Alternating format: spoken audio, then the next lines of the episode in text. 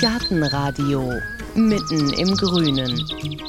Ja, und da sind wir heute wieder in unserer Alexianer Klostergärtnerei in Köln-Porz. Vor einem Monat haben wir ja schon mal geguckt, wie gärtnern wir mit dem Klimawandel, also mit größerer Hitze, mit längeren Trockenperioden, mit mehr Wind und auch mit mehr Sturzfluten. Und da ging es beim letzten Mal ja um Stauden, um Gehölze, um Bäume. Und dieses Mal gucken wir auf Möhren, Kohl und Co., also auf Gemüse. Und das machen wir mit der Gemüsefachfrau schlechthin bei den Alexianern hier. Und das ist Gärtnermeisterin Dagmar Hauke. Hallo Dagmar. Hallo. Ja, ich würde mal vermuten, wenn ich jetzt Gemüse habe, das ist ja nur eine Saison lang im Boden, das ist nicht wie ein Baum, dass ich mir jetzt schon Gedanken machen muss darüber, wie ist das Klima in 30 Jahren. Also das ist einfacher mit dem Gemüse, oder? Hm. Ja, einerseits denkt man das, aber es ist doch ein bisschen komplizierter, weil was ich jetzt quasi verkehrt mache oder was jetzt fehlt, das kriegt man ja in dem einen Jahr, wo diese einjährige Pflanze zur Ernte kommen soll, nicht mehr ausgeglichen. Also eventuell erntet man gar nicht. Und nächstes Jahr muss ich es dann besser machen. Ja, oder einen besseren Standort oder vielleicht angepasstere Arten, Sorten nehmen. Ja, das kann passieren. Klimawandel, ich habe es gerade schon gesagt, es ist heißer manchmal, es ist oft länger trocken, dann kommen Sturzfluten, dann kommen Wind. Für Gemüse, welche sind denn die Faktoren, die am wichtigsten sind? Ja, das ist ähnlich wie bei anderen Pflanzen auch. Es ist natürlich der Boden. Und der Boden muss Feuchtigkeit und Nährstoffe haben. Und Nährstoffe ist jetzt nicht das Ding bei Wärme, aber die Feuchtigkeit fehlt den Pflanzen. Die höhere Einstrahlung ist zu beachten. Pflanzen sind oft lichtgesteuert und setzen danach Blüte oder Köpfe oder Blätter an. Da muss man auch gucken, diese intensiven Einstrahlungen bis hin zur Hitze, Staus oder Temperaturen über 30 Grad über längere Zeit, die bewirken in der Pflanze ganz viel wenn es immer wieder Temperaturen über 20 Grad gibt, die Nachttemperaturen im Sommer sind heftig und immer kürzere Winter, beziehungsweise vielleicht auch mal nassere Winter oder extremere Wetterlagen, all das setzt den Pflanzen mächtig zu. Dann ist da schon einiges zu beachten. Fangen wir doch mal vorne an. Du hast jetzt gerade gesagt, Sonneneinstrahlung kriegen Pflanzen eigentlich Sonnenbrand? Ja, Pflanzen können Sonnenbrand kriegen, gerade wenn sie nicht daran gewöhnt sind. Also man geht teilweise in der Pflanzenzüchtung auch schon hin und geht wieder auf Sorten, die dickschaliger sind. Für den Konsumenten ist das ja manchmal nicht so schön, wenn er in einen hartschaligen Apfel beißt oder wenn eine Tomate ziemlich zäh sich erstmal anfühlt beim Schalengefühl zwischen den Zähnen. Aber für die Pflanze ist das manchmal einfach dann auch ein Schutz vor Sonneneinstrahlung. Wir haben hier halt ein paar Gemüse gefunden, die wirklich gleich Schaden von der Sonne oder von der starken Einstrahlung haben. Da ist jetzt eine das Tomate, die hat wie ein Ausschlag, sieht die aus. Genau, da ist im Endeffekt die oberste Schicht, also abgehoben zwischen der obersten Epidermis und der Wachsschicht, die eigentlich auf der Pflanze sein sollte oder über der schützenden Hautschicht sein sollte. Da hat sich was abgehoben, das ist teilweise dann silber, schwarz werdend, trocken werdend, verholzend. Sieht fast aus und fühlt sich an so ein bisschen wie Hornhaut. Genau, wie Hornhaut oder wie, wie, wie Kork fast. Genau, es reißt auf und es gibt eventuell auch ein schwammiges Gewebe, was dann anfangen könnte zu faulen. Genau. Manche Pflanze verwächst das, dann wird es zu Narben. So aber wie eine, eine Chili oder was? Genau, das ist eine Peperoni oder Chili, genau. Und das kann halt wirklich vernarben und dann trocknen, einfallen und trotzdem noch die Frucht ausreifen lassen. Aber es kann auch dazu führen, dass die ganze Pflanze verfault. Das, das, das sieht hier auch richtig aus, als ob jemand mit einer Zigarette drüber gegangen ist, ne? so, so ein Loch. Genau, die Zigarette wäre ja auch ein Hitzeschaden. Also von dem her ist das ziemlich vergleichbar, ja. Äh, Stichwort Sonnenbrand. Ich habe da neulich in Brandenburg gesehen. Da standen bestimmt zehn Sonnenschirme im Garten und haben die Hortensien beschattet. Müsste ich das mit dem Gemüse auch machen? Das kann man mit dem Gemüse tatsächlich auch machen. Mit allen Ecken, die einem sehr wertvoll sind oder wo man jetzt wirklich nicht die Sonne gebrauchen kann, weil der Boden nicht top optimal ist oder weil man nicht mit dem Wässern hinkommt. Also ich mache das mittlerweile auch so. Alle überzähligen Sonnenschirme werden für den Garten genutzt. Wenn Temperaturen über 35 Grad kommen, dann verbrennt vieles. Ne? Also bei mir hängen auch jede Menge Bettlaken in den Kiwis oder in den Brombeeren. Das sind die Pflanzen nicht gewohnt. Wenn es vorher lange Zeit bedeckt war, dann ist die Epidermis einfach nicht geschützt gegen solche heißen Temperaturen. Und von dem her ist mir das dann lieber, das sieht seltsam von oben aus, aber ist geschützt und ich habe das Gefühl, ich brauche nicht ganz so viel gießen danach.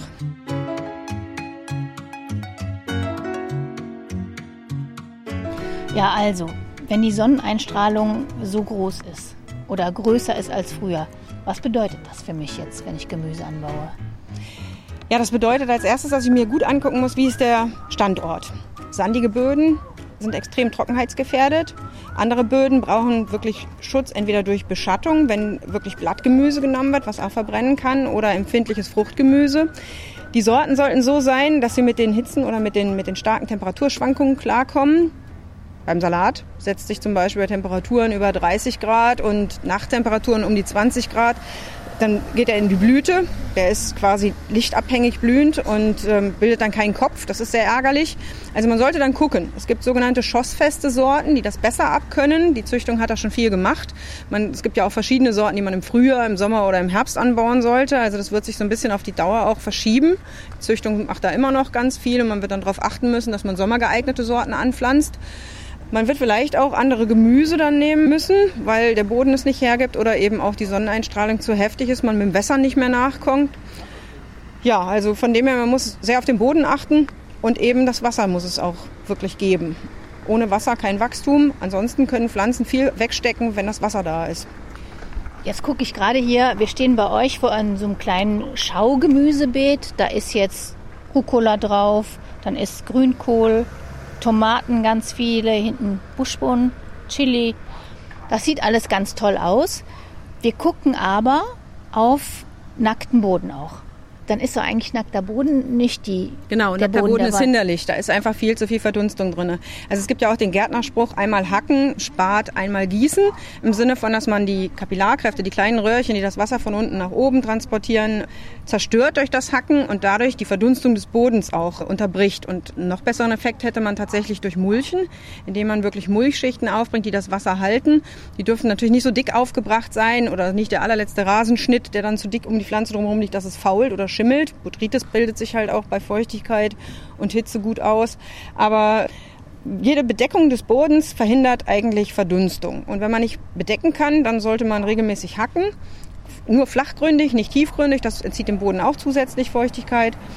Ja, und für die Pflanze selber hilft auch immer, wenn man anhäufelt. Weil je weiter man anhäufelt, desto mehr Wurzeln können am Wurzelhals von der Pflanze gebildet werden und dann kann die tiefer wurzeln und kommt bei Trockenheit eben auch noch an Feuchtigkeit ran und steht auch stabiler, falls es mal einen heftigen Wind im Sommer gibt oder einen Starkregen. Also von dem her anhäufeln, Bodenbedeckung und so leicht oberflächig ankratzen des Bodens beziehungsweise hacken. Also das, was hier ist, ist jetzt suboptimal. Aber hier können wir halt sehr viel gießen. Das ist der Vorteil hier an dem Beet. Also das, was ich jetzt normalerweise mit Kartoffeln mache, anhäufeln, mache ich für alle anderen auch.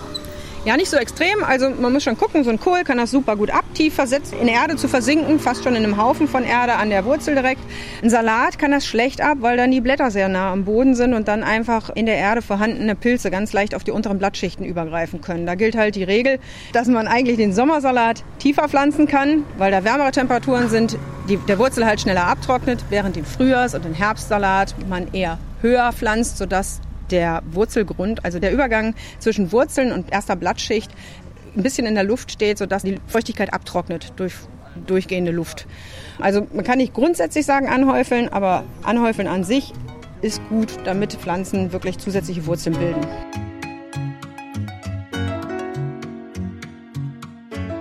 Okay, das nächste war Mulchen. Womit kann ich denn mulchen, das Gemüse? Ja, da muss man ein bisschen gucken. Also es heißt ja immer, Grasschnitt ist gut, ein bisschen äh, Häcksel wäre gut, aber Häcksel versauert, das darf nicht zu dick draufkommen. Ernterückstände, so sie nicht krank waren, dürfen gemulcht werden. Ernterückstände meinst du jetzt irgendwelche äh, Ästchen? Grüne Blätter, grüne Blätter, die Umblätter, die vielleicht zu hart sind beim Kohl oder... Ausgegeizte Tomaten. Ausgegeizte Tomaten, genau, solche Sachen. Die, damit kann man abdecken. Eigener Kompass ist natürlich noch besser, wenn man ihn hat. Äh, ja, und Gießen, Gießen hatten wir zum Beispiel bei den Stauden und Gehölzen gesagt, wenn ich da äh, in trockenen Phasen nachgießen muss, dann lieber zweimal in der Woche ganz viel, damit man die Pflanzen nicht so verzärtelt. Gilt das auch für das Gemüse? Fürs Gemüse gilt das auch. Also nicht die Pflanzen verzärteln, das ist richtig. Richtig nass gießen, nicht in den Sonnenscheinstunden, sondern eher zum Nachmittag hin, dass es noch vor dem Abend abtrocknen kann, aber dann über Nacht noch Restfeuchte da ist, die vielleicht aus dem Boden noch gezogen werden kann. Wer die Möglichkeit hat, sollte von südlicheren Ländern lernen und vielleicht wirklich sich eine Tröpfchenbewässerung auf Dauer anschaffen. Das hilft allen und man verbraucht viel weniger Wasser. Das gibt regelmäßig einen kleinen Tropfen Wasser ab und ist für die Pflanze gleichmäßiger ja, aber das muss man sich erstmal dann wieder per Technik in den Garten holen. Aber das ist auch so ein Hilfsmittel. Jetzt haben wir schon gehört, manche Pflanzen werden es schwerer haben. Welche sind denn das? Von welchen müssen wir uns vielleicht, so wie wir sie kennen, nicht verabschieden, aber da müssen wir uns dann halt mehr drum kümmern. Also wir müssen auf jeden Fall bei allem, was, was Blattgemüse sind, mehr Wasser einplanen. Das ist einfach so. Wir müssen die wirklich häufiger gießen oder auch mehr gießen. Bei den Salaten muss man wirklich ganz, ganz stark dahin gehen, dass man eventuell auf, auf südlichere Salate, Batavia, Romana, alles diese Sorten, die so ein bisschen schossfester sind, übergeht oder sogar auf einen Pflücksalat. Steht ähm, das drauf auf den Ja, das sollte ähm, auf einer guten Saatgutpackung oder bei, bei Jungpflanzen ist es schwieriger, aber meistens ist es so, dass die Saatgutbetriebe, die diese Jungpflanzen ähm, aussehen, auch schon von sich auf drauf achten, weil die wollen ja keine Reklamation haben. Die wollen im nächsten Jahr ja wieder Jungpflanzen verkaufen. Also von dem her sehen die im Frühjahr wirklich frühjahrsgeeignete Sorten aus, im Sommer Sommer und im Herbst Herbst. Herbstsorten. Also Salat ist wirklich ein Thema, da muss man gucken, das wird schwieriger. Blumenkohl wird schwieriger, wenn die Temperaturen über einen längeren Zeitraum 20 Grad haben oder drüber sind, dann setzt der auch schlechten Kopf an. Brokkoli wird weiterhin möglich sein. Also es gibt so ein paar Sachen, Romanesco oder so, so Sorten, die so Zwischenformen sind zwischen Brokkoli und Blumenkohl. Die kann man vielleicht dann einsetzen anstatt Blumenkohl, wobei ich hoffe da wirklich auch ein bisschen auf die Lehr- und Versuchsanstalten, die da ganz stark drin forschen. Und so Sachen wie Weißkohl, Kohlrabi, sowas? Ja, wird schwieriger und vor allen Dingen ist es da wichtig, dann wirklich ein gutes Beet vorzubereiten, den Boden optimal zu halten, eine gute Humusschicht tief genug zu setzen. Es ist möglich, aber es wird natürlich schwieriger. Aber wirklich in, in Sandböden wird es immer schwieriger sein als in einem guten versorgten Boden wenn ich das richtig verstanden habe und ich doch, sagen wir mal, unbedingt meinen eigenen Kohl und solche Sachen haben will, dann ist es besser, wenn ich vielleicht fortgeschnitten bin und auch den Boden schon besser vorbereiten kann und besser mich auskenne im Gießen. Also dann verändert sich das vielleicht, dass Anfängerpflanzen in eine andere Richtung gehen? Ja, also dass man wirklich Ahnung haben sollte vom Garten, das bezweifle ich. Also man wächst erstens mit der Herausforderung und zweitens glaube ich, dass jedes Jahr unplanbar wird. Also diese Wetterkapriolen, die ja wirklich extremer werden, die auch die Schwankungen stärker werden, die auch so regional unterschiedlich sind. Da kann man in Köln so ein Wetter haben und im Vorort von Köln auf einmal war gar kein Regen. Oder also das ist total unterschiedlich. Man kann das ganz schwer planen. Es wird einfach unplanbarer. Ich glaube, damit es einem den Spaß nicht verdirbt, sollte man auf Diversität achten. Also dass man viele Sorten, verschiedene Sorten anpflanzt und vielleicht auch übers Jahr nicht die eine Samentüte Salat, sondern wirklich mal wirklich darauf eingeht, dass man wirklich verschiedene Sorten ausprobiert. Manchmal ist es auch einfach für den Standort nicht die richtige Wahl gewesen. In manchen Jahren hat man überhaupt kein Glück mit Tomaten oder Paprika im Freiland. In den letzten zwei Sommern oder diesem und letzten, da war es wunderbar. Da konnte man das ohne weiteres, weil einfach zu wenig Niederschlag da war und Braunfäule aus. Also man muss einfach so ein bisschen spielen, denke ich. Man, man kann es nicht vorher planen, also muss man einfach Spaß an der Vielfalt haben. Und wenn dann mal die Tomaten nichts werden, weil sie quasi zu viel Regen abbekommen haben, dann sollte man sich am Salat freuen, der eben den Regen zu schätzen weiß oder der Mangold. Und es gibt ja auch diese schöne Weisheit, dass in jeder Veränderung ein Neuanfang liegt. Man kann das Ganze ja auch als Chance nutzen und neue Sachen ausprobieren. Genau. Ja, beim Gemüse fällt mir da direkt ein, dass man einfach wirklich auf, auf südländische Sorten übergeht oder dass man auch solche Sachen wie eine Artischocke mal ausprobiert. Es gibt teilweise Tomaten, die einfach auch ein bisschen filzigeres Blatt haben, dass man andere Tomatensorten ausprobiert, dass man einfach sich so ein bisschen von dem, was man kennt, löst. Ich war erstaunt, dass ich neulich mal beim Nachbarn über den Gartenzaun geguckt habe und da wuchsen wirklich zwei Riesenmelonen. Das ist ja auch dann mehr eine Südfrucht. Da habe ich gedacht, der traut sich was. Wir haben noch gar nicht so viel Wasser. Ja, Wasser ist eigentlich der gleiche Verbrauch wie bei einer Gurke, einer Zucchini oder einem Kürbis, aber mittlerweile reifen die tatsächlich aus. Also es gab ja früher Züchtungen immer wieder bei Wassermelonen, die dann versuchen sollten, kleinere Melonen und die würden in unserem Klima ausreifen. Also wir kommen schon näher ans Weinbauklima und wir können tatsächlich Melonen, Zucker wie Wasser einfach schon mal probieren anzupflanzen. Da sind natürlich ähnliche Sachen zu beachten wie beim Salatgurkenanbau. Also das Wasser muss da sein, eventuell eine Rankhilfe, dass die Blätter nicht auf dem Boden aufliegen, dass nicht bestimmte Krankheiten einfach auf die übergehen, also sollten wirklich auch vielleicht hochgezogen werden.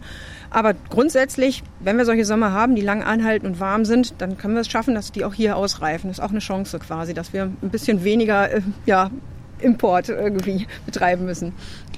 Wie sieht es sonst noch mit ja, Einwanderern aus aus den südlichen Ländern? Ja, also sowas wie eine Artischocke hat es ja bisher nicht geschafft. Es gibt äh, viele Sachen, die teilweise erstmal davon profitieren. Also eine höhere Wärme, wenn die Pflanze genügend Wasser hat, bedeutet ja auch eine Humusumsetzung und Freisetzung von Stickstoff im Boden. Das heißt also, so viele Sachen können davon profitieren, muss aber nachgeführt werden auf dem Boden, damit die Humusschicht nicht verloren geht. Fallen mir beim Obst natürlich gleich fünf, sechs Sachen ein. Also so Kiwis, Wein, Kakis, Pfirsiche, Nektarinen, solche Sachen können einfach viel besser mit trockenen Sommern klarkommen als mit, mit durchwachsenen oder sogar nassen Sommern.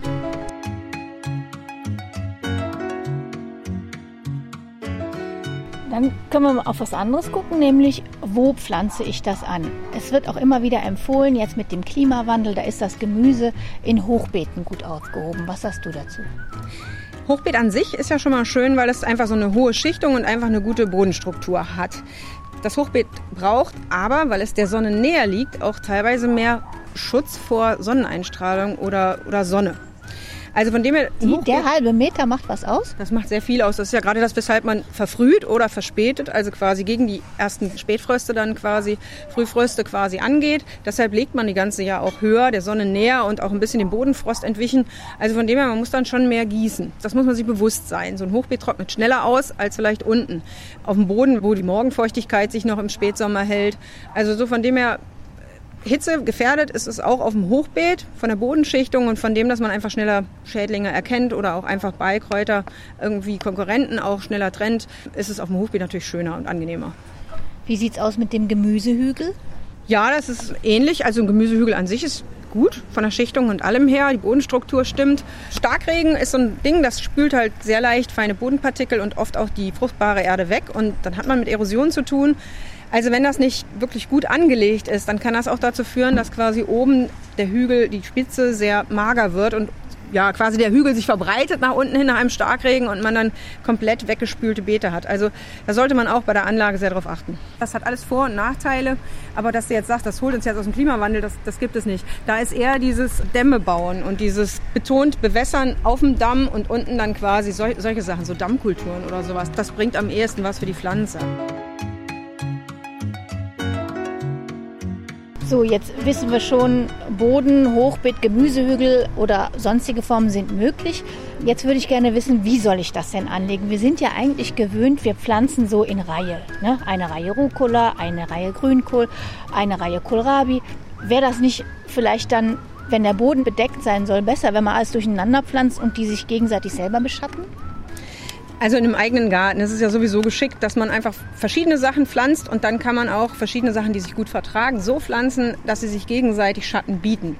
Dass man einen Rucola unter eine Tomate setzt, dass man Kohlrabi bei einem Salat setzt. Am Anfang brauchen die natürlich Platz, um wachsen zu können. Also man kann es nicht wild durcheinander. Und dieses Reihenanlegen, was man klassischerweise macht, das führt ja dazu, dass man einfach schnell hackt oder schnell Beikräuter entfernen kann, dass man einen klaren Aufbau hat, dass man weiß, was macht man, welche Schädlinge kommen da gerade, wo geht's los. Wenn alles wild durcheinander steht, dann muss man mehr darauf achten und dann muss man mehr einen Blick dafür haben. Aber grundsätzlich ist es natürlich für Nützlinge, für gegenseitige Beschattungen, für Wasserhaushalt einfach schon besser. Kohlrabi mit Salat ist immer gut, Rucola mit Tomate ist gut. Und was man auch immer wieder hört, ist Gründüngung. Und das ist über den Winter. Genau, über den Winter ist es ganz wichtig, dass der Boden nicht brach liegt. Gemüsebeete werden abgeräumt und dann hat man oft so das, dass man denkt, oh, endlich durch damit. Ich halte es jetzt schön unkrautfrei und dann sieht es einfach gut gepflegt aus, aber da braucht jetzt nichts wachsen im Winter. Das ist so ein bisschen der Irrglaube. Erstens spült es die Nährstoffe aus und zweitens wird dann auch quasi dem Boden viel entzogen. Also Gründüngung wird umso wichtiger. Das heißt, man muss im Winter oder im Herbst Gründüngung, die winterfest aussehen und die muss tatsächlich dann auf dem Boden bleiben. Selbst wenn sie dann abfriert, ist sie immer noch als Schicht auf dem Boden, als Mulchschicht wichtig, dass sie quasi das Ausschwemmen von Nährstoffen und damit auch quasi Verringerung der Humusschicht im Boden, der Schicht, die wirklich wichtig ist, um Nährstoffe zu binden und für die Pflanze nachher erreichbar zu machen, dass man das verhindert und dass dadurch auch vielleicht sich was Neues aufbaut durch die Grünmasse, die dann eingearbeitet wird von den Würmern im Frühfrühling. Welche Gründüngung ist für ein Gemüsebeet besonders empfehlenswert? Da gibt es mehrere, aber man muss aufpassen, was genau will man wohin setzen. Facelia ist eigentlich gut, weil es mit nichts verwandt ist, schafft aber den Winter manchmal nicht komplett. Eine Wintergerste oder Winterweizen oder sowas, also ein Gras ist nicht verkehrt, weil die meisten Gemüsesorten nicht mit Gräsern verwandt sind. Aber man sollte natürlich aufpassen, wenn man vorhat, danach Salat zu machen, dass es nicht verwandt ist. Es sei denn, man hat Probleme mit dem Boden, dass tatsächlich Schädlinge drin sind, dann empfiehlt sich nach wie vor immer noch die Tagetes, die quasi die Nematoden, die Fadenwürmchen, die vielleicht bei einer Kartoffel oder einem anderen zu Schäden geführt haben, dass die dann quasi gebunden wird in den Tagetes-Wurzeln und damit abstirbt. Aber das ist selten. Das ist wirklich nur, wenn der Boden schon belastet ist mit Fadenwürmern, wenn man oft mickrige Pflanzen hat und sich nicht erklären kann, woher. Warum ist das schlimm, wenn dann das spätere Gemüse mit der Gründüngung verwandt ist? Weil die Krankheiten der Gründüngung quasi auf die Kulturpflanze übergehen könnten. Oder aber auch, weil die Nährstoffe von der Gründüngung schon gebunden sind und dann erst wieder freigesetzt werden müssen und die Nachkultur dann nicht daran kommt. Beim Kohl ist es ja auch so, dass man das Beet wechseln soll, weil er eben so viel aus dem Boden zieht, wirklich auf 50, 60 Zentimeter um so einen Kohl drumherum, dass wirklich dann da an der Stelle auch wieder schweren Kohl zur ordentlichen Größe kommt. Jetzt habe ich auch gelesen, dass jetzt in Zeiten des Klimawandels es sehr gut ist, jetzt in Bezug auf Gründüngung, dass man da gar nicht erst bis zum Herbst wartet, sondern jetzt schon dazwischen pflanzt. Zum Beispiel Kapuzinerkresse. Ja, das kann man machen mit Kapuzinerkresse. Kapuzinerkresse gibt es ja einmal die etwas horstig wachsende Form und dann aber auch die rankende Form. Wenn man Platz hat, die rankende Form und ansonsten auch das tuffig wachsende.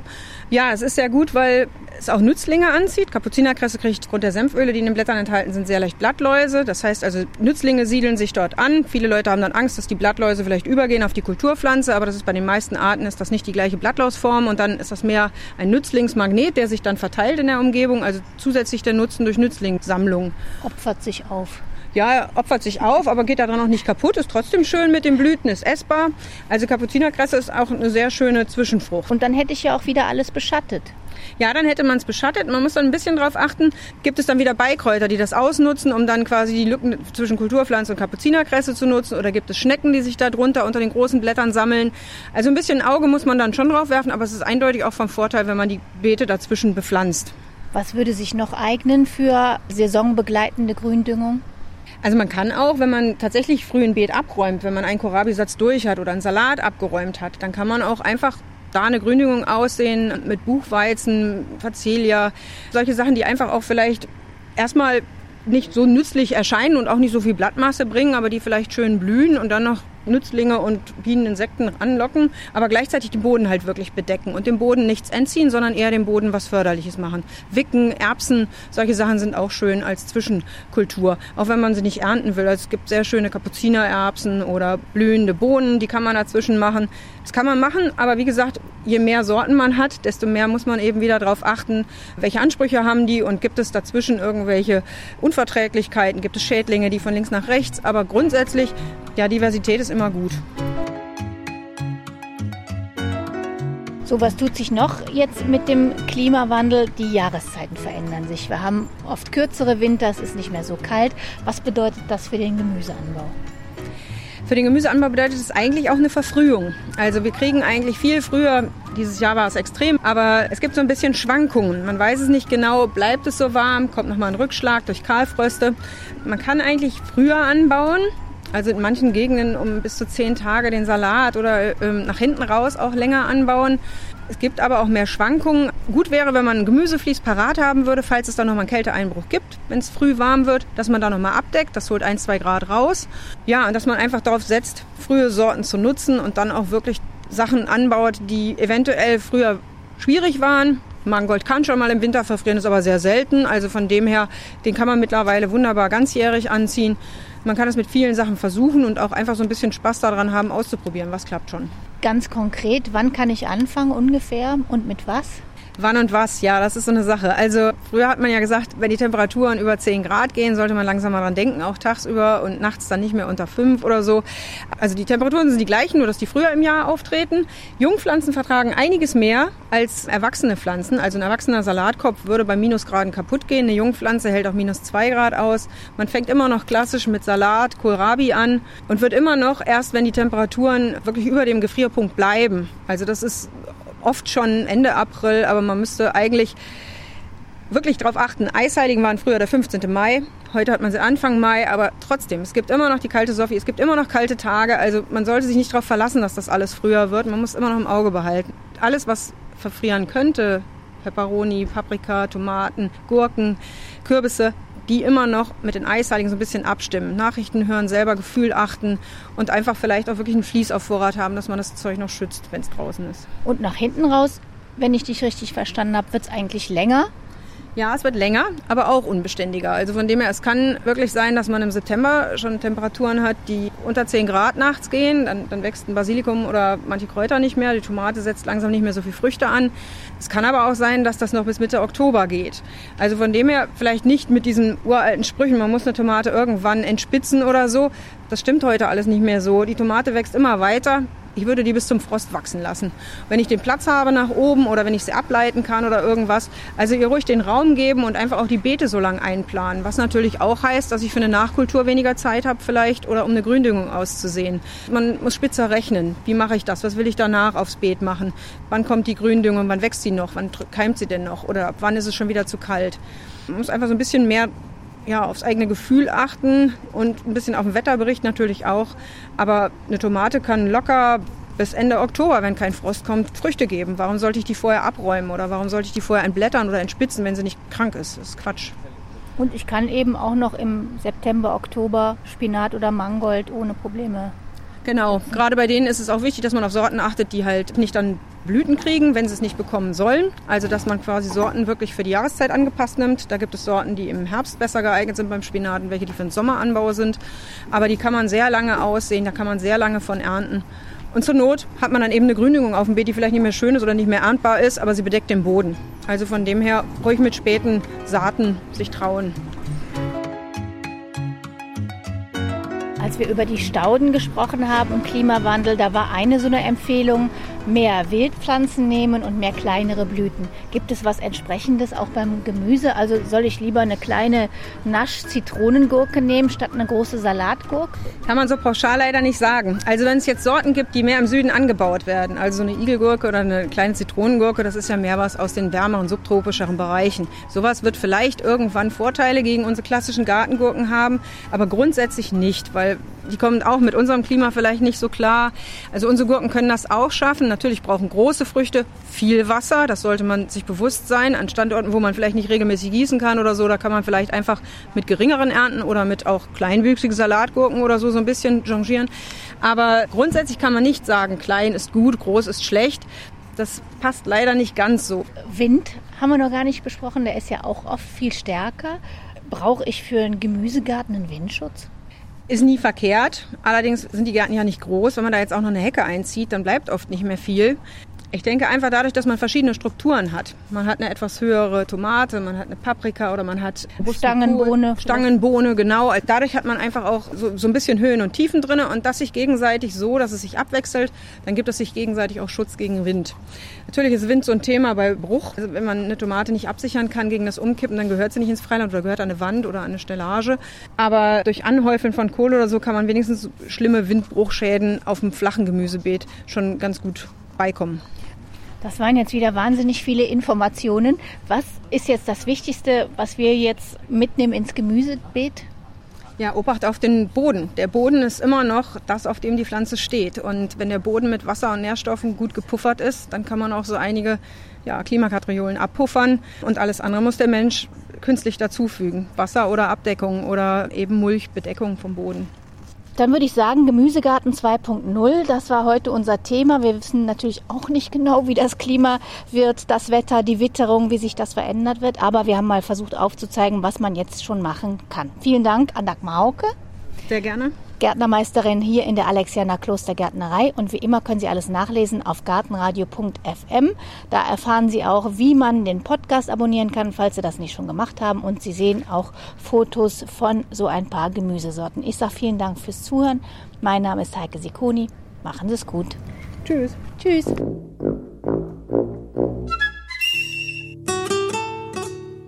Gartenradio Gezwitscher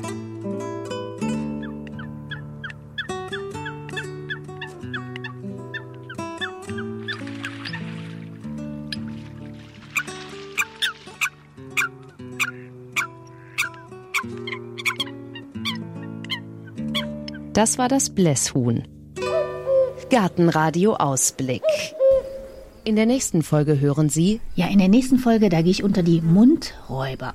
Überall an Straßenrändern, auf Wiesen, an Bahndämmen, da biegen sich ja derzeit die Äste unter Früchten, die keiner will. Beeren, Äpfel, Birnen, Mirabellen. Die sind schon fast reif. Also ich habe vor ein paar Tagen habe ich welche gekostet, da waren die noch ein bisschen sehr hart.